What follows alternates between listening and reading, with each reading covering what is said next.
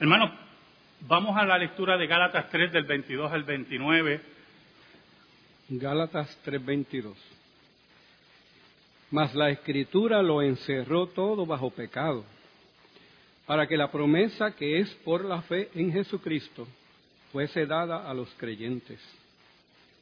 Pero antes que viniese la fe, estábamos confinados bajo la ley, encerrados para aquella fe que iba a ser revelada. De manera que la ley ha sido nuestro ayo para llevarnos a Cristo, a fin de que fuésemos justificados por la fe. Pero venida la fe, ya no estamos bajo ayo, pues todos sois hijos de Dios por la fe en Cristo Jesús. Porque todos los que habéis sido bautizados en Cristo, de Cristo estáis revestidos. Ya no hay judío ni griego, no hay esclavo ni libre, no hay varón ni mujer, porque todos vosotros sois uno en Cristo Jesús. Y si vosotros sois de Cristo, ciertamente linaje de Abraham sois y herederos según la promesa. Un pasaje muy importante, comenzando el año, hablando de la justificación por la fe, pero hablando del gran pacto de Dios, del pacto de gracia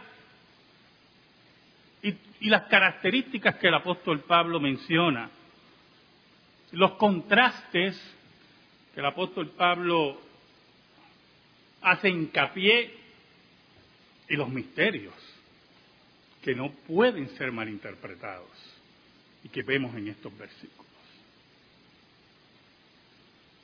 Oramos. Señor, te damos gracias en esta mañana por tu palabra. Perdónanos. Perdónanos, Señor. Tú sabes. Mejor que nadie nuestras condiciones. Escóndenos bajo la sombra de la cruz y que tu nombre sea proclamado. Te lo pedimos, Señor, en el nombre de Jesús. Amén y amén. Esta mañana le leí a mi esposa un, un mensaje de un compañero en el ministerio, hablando del 2016, y tenía una oración en medio del párrafo, no se la voy a decir, pero como yo lo conozco, sé que fue un año muy duro para él. El 2016 fue un año durísimo durísimo, de tristezas, de luchas y en el proceso más difícil eh, yo estuve en comunicación con él continuamente y hasta le sugerí que se viniera para Puerto Rico a trabajar con nosotros acá en la obra de Puerto Rico. Es un teólogo consumado, hombre de familia, y tuvimos conversaciones muy serias. Y él estuvo hablando con la OPC para ver en qué forma podía darse, pero decidió quedarse en el país donde ahora mismo trabaja y prácticamente ha hecho su patria.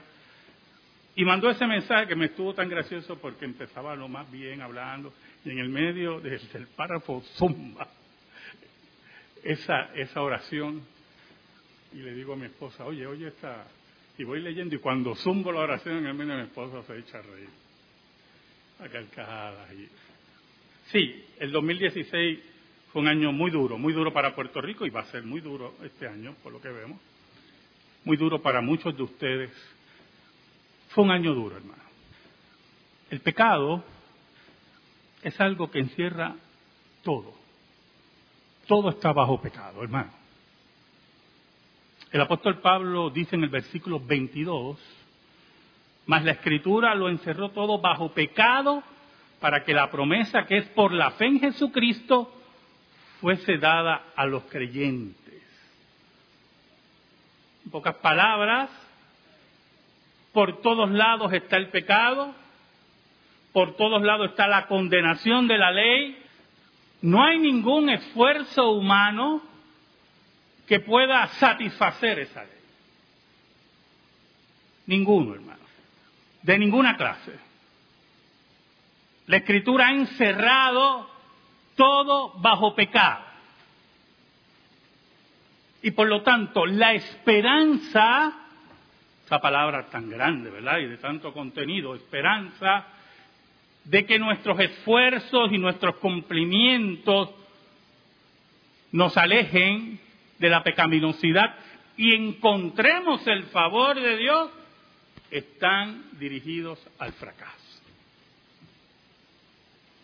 Por eso Pablo en ese versículo 22 nos habla de la promesa de la fe en Jesucristo que fue dada a los creyentes. La fe que fue dada a los creyentes. No es una fe para cada persona, sino para aquellos creyentes. Una fe que es el don de Dios.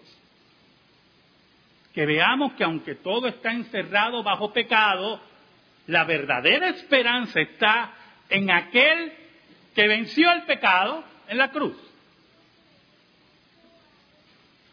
Ahora, dice en el versículo 23, pero antes que viniese la fe, estábamos confinados bajo la ley, encerrados para aquella fe que iba a ser revelada. Entonces la palabra fe en este versículo 23 es el conjunto de enseñanzas que tienen que ver con la fe cristiana.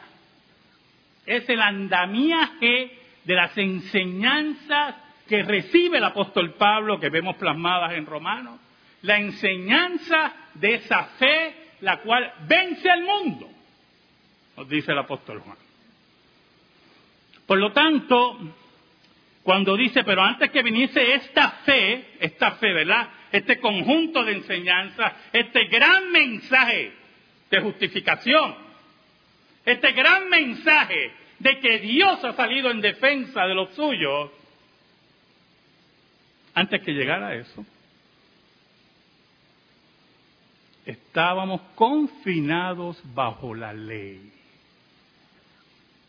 ¿Y qué significa eso? Es que ahora no hay ley para nosotros. ¿No?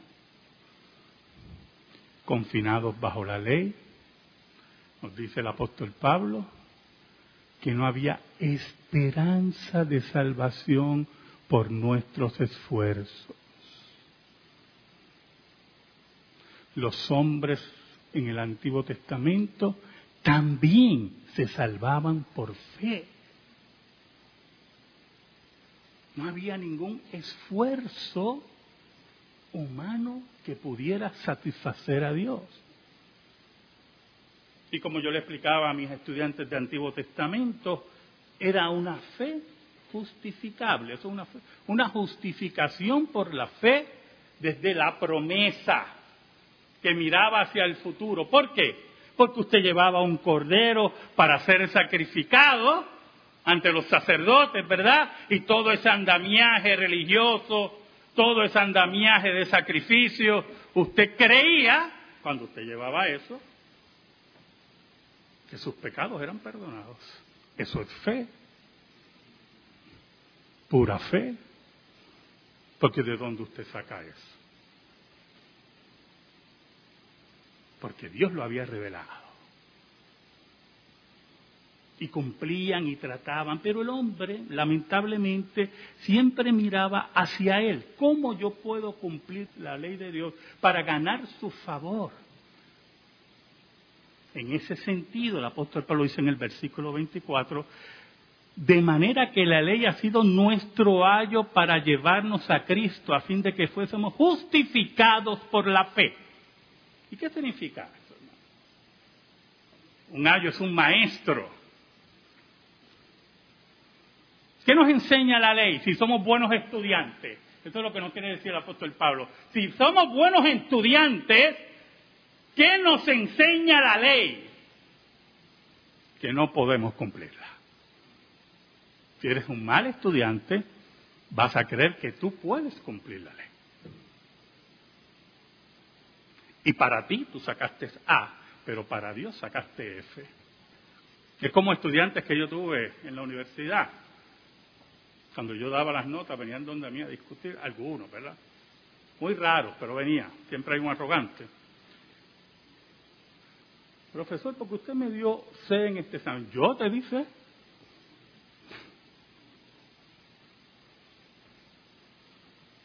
Tú te diste C. Pero vamos a discutir el examen. Y como yo no era profesor de, exámenes de preguntas, porque yo sé que eso es discutible. Yo lo que yo quise decir en esta pregunta, pues, ustedes, ¿verdad?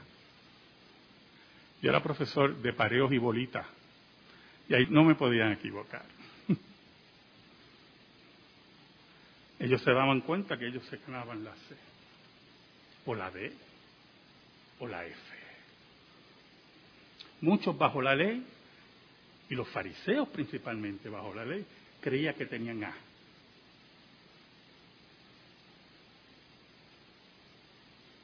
¿Qué dijo el joven rico a Cristo? Cristo le dice, ¿conoce los mandamientos? Y Cristo le empieza a dictar el decálogo. Todos los he guardado desde mi juventud. Tengo A. Pero para Cristo, que es el creador de la ley, tenía F. Por lo tanto, le hizo la última prueba. Más, ¿usted sabe por qué yo, y le voy a confesar algo, dejé de ser maestro de escuela, de parte de escuela?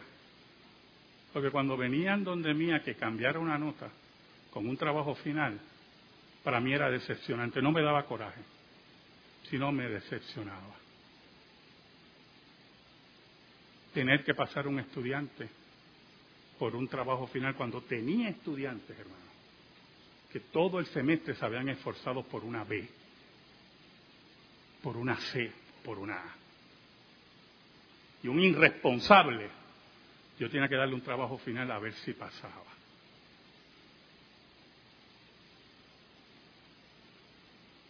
Y no voy a decir ese es el Puerto Rico que vivimos. Yo he hablado maestros de otros países. Estamos en tiempos muy difíciles, llenos de mediocridad, de profunda mediocridad. Cuando no aprendemos del ayo, cuando somos malos estudiantes y queremos enseñarle al ayo, cuando somos malos estudiantes y le queremos decir a Dios, como le dijo el joven rico a Cristo, lo he cumplido desde mi juventud, somos el típico estudiante del trabajo para remediar todo un semestre. Y los maestros que están aquí me entienden. Pero cuando somos buenos estudiantes, cuando tenemos la fe de Dios en nuestra vida, nuestras rodillas se doblan ante el Dios verdadero para decirle, ¿dónde hay justicia, Señor, porque en mí no está. Y por eso el ayo nos conduce a quién? A Cristo. La ley señala a Cristo. La ley nos señala el Gólgota. Ese es nuestro ayo que nos lleva a Cristo. Para que encontremos en el Gólgota la justicia de Dios que es derramada en su Hijo por su muerte y posterior resurrección. Por lo tanto, cuando viene esa fe, nos dice el apóstol Pablo en el versículo 25, cuando llega esa fe, la fe de la justificación, la fe ya no de la promesa, sino de la realidad, no es la fe que mira hacia adelante, es la fe que mira hacia atrás ahora a ver el Gólgota la obra realizada, cuando llega esa fe, dice el apóstol Pablo, ya no estamos bajo el ayo. Ya no estamos bajo la condenación de la ley, que es lo que nos quiere decir el apóstol Pablo. Porque la ley ha sido satisfecha por Cristo Jesús. Y su satisfacción no solamente fue en su vida, que es aplicada a nuestra vida, sino que recibe la maldición de la ley, que era la muerte. Ahora, del versículo 26 en adelante, el apóstol Pablo nos empieza a hablar de los grandes misterios del nuevo cuerpo de Cristo.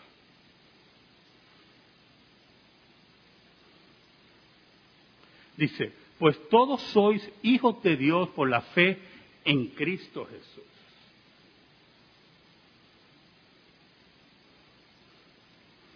¿Qué significa eso, hermano?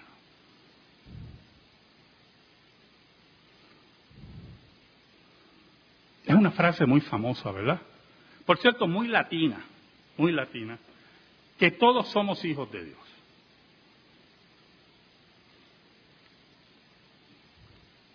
Pero cuando el apóstol Pablo nos habla de esa relación de hijo y padre aquí, es una relación mística basada en la obra de Cristo.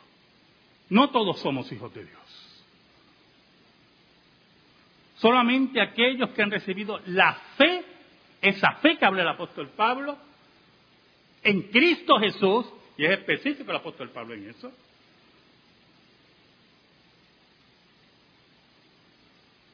son aquellos que son hijos de Dios, declarados hijos de Dios.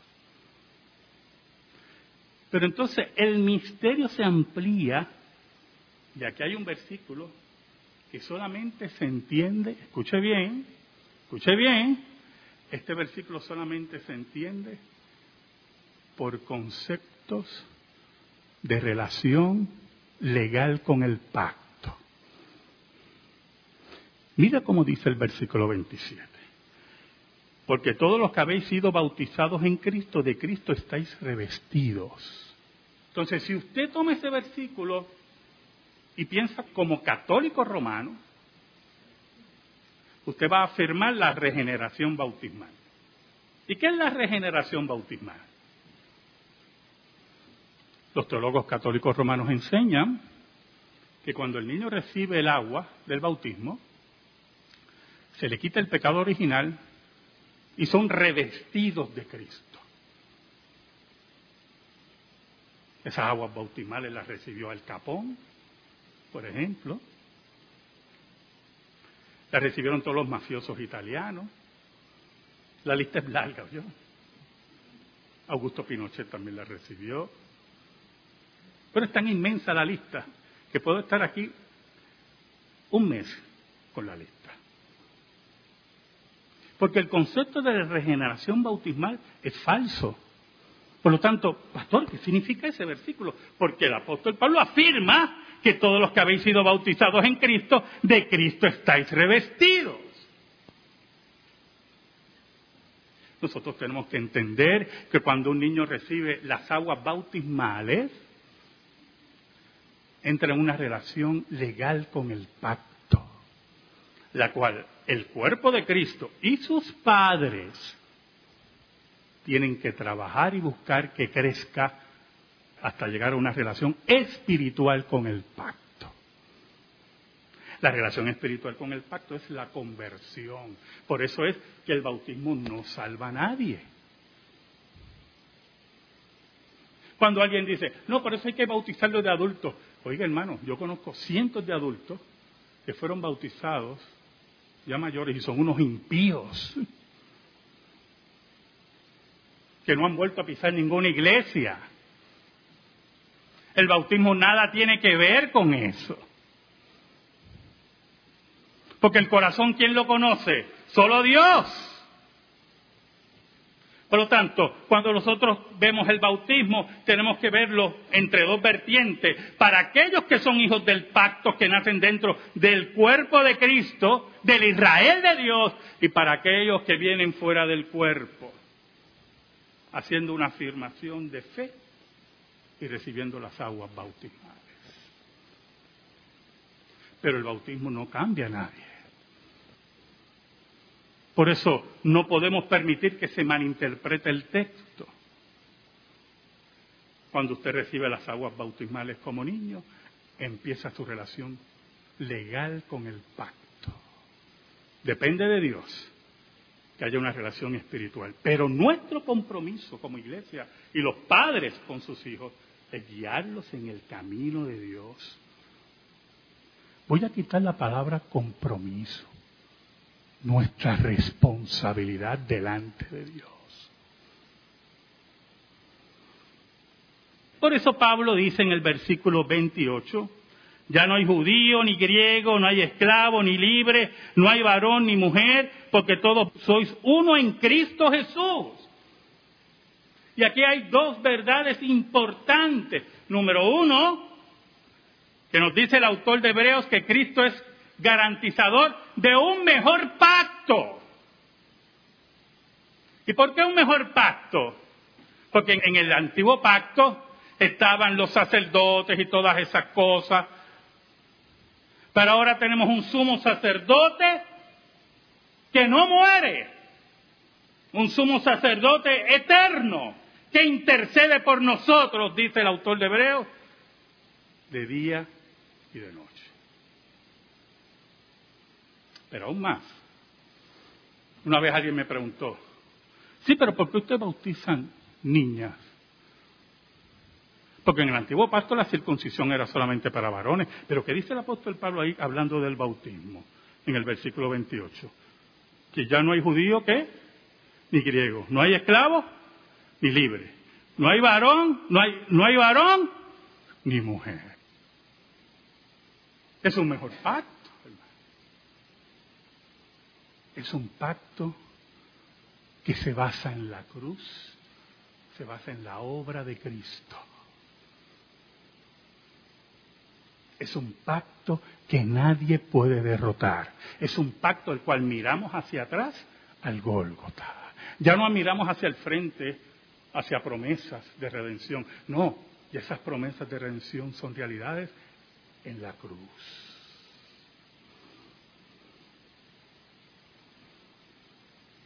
Ahora, el problema en Gálatas, en la iglesia de Galacia, era el problema con los judaizantes. Querían imponer el ayo nuevamente. En este caso, principalmente en Gálatas, era la circuncisión. Si ustedes no se circuncidan, no pueden ser salvos. Y querían que los creyentes volvieran a mirar hacia dónde, hermano? Hacia las promesas hacia las sombras, cuando los creyentes tenían que ver, mirar al Gólgota, sabiendo que el bautismo, escuche bien, era señal de la circuncisión del corazón.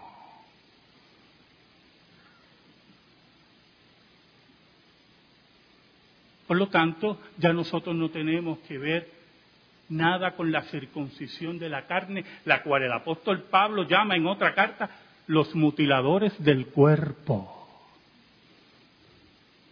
Nuestra circuncisión es una espiritual, la promesa que hablan los profetas, que voy a circuncidar sus corazones y cambiaré sus corazones de piedra por uno de carne.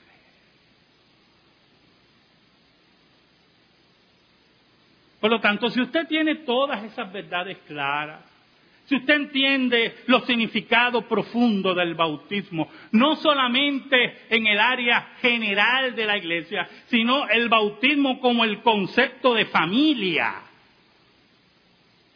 como el concepto del pueblo de Dios, del Israel de Dios, usted entenderá el versículo 29. Y si vosotros sois de Cristo, si ustedes pertenecen a todo lo que hemos descrito, Ciertamente linaje de Abraham sois herederos según la promesa. Escuche bien, hermano. Hace poco leí a un autor diciendo algo que, era tan, tan, tan altamente herético y equivocado que no, no sé por qué no se sonrojaba y, fuera tan atrevido de exponerlo públicamente, medio mundo le cayó arriba. Aquello fue, daba pena. Porque él decía, escuche bien, que el pacto de Abraham era uno terrenal para un Israel terrenal. para el cumplimiento de las promesas terrenales. Y que los creyentes nada tienen que ver con el... Tengo que reírme, hermano, porque la Biblia es tan clara. Pero que los creyentes no tenían que nada que ver con ese pacto de Abraham. Pero hay un problema, hermano.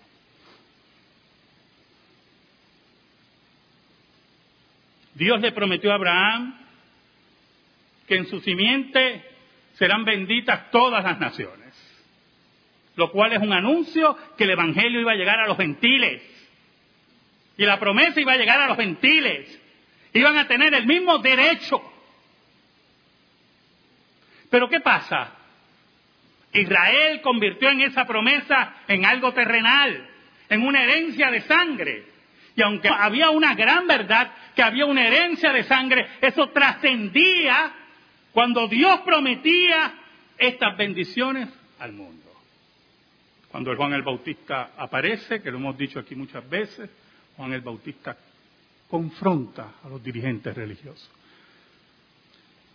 y le dice, no confíen porque sois hijos de Abraham, porque Dios puede levantar hijos de Abraham aún de las piedras, decía Juan el Bautista. Y Pablo atacando a los judaizantes, aquellos que querían destruir la fe verdadera, esa fe que habla aquí el apóstol Pablo, ese conglomerado de grandes verdades, de la revelación de la justicia en Cristo Jesús, reclamando herencias sanguíneas de ningún valor. El apóstol Pablo enfatiza, y si vosotros sois de Cristo, si ustedes pertenecen a esta fe, ciertamente linaje de Abraham sois y herederos según la promesa.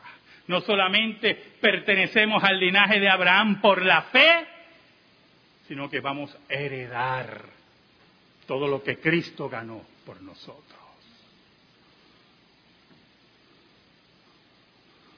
¿Sabe algo, hermano? En este nuevo año, con sus nuevos retos, sus nuevas luchas, tristezas y alegrías, que afirmemos nuestra fe, nuestra fe viril, fuerte, frente en alto, mirando al sol. Y que afirmemos, como el apóstol Pablo, para mí el vivir es Cristo y el morir es ganancia. Amén. Gracias te damos, Señor.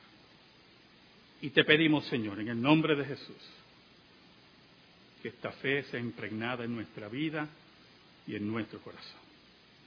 Por Cristo Jesús oramos. Amén. Estamos en silencio, hermano.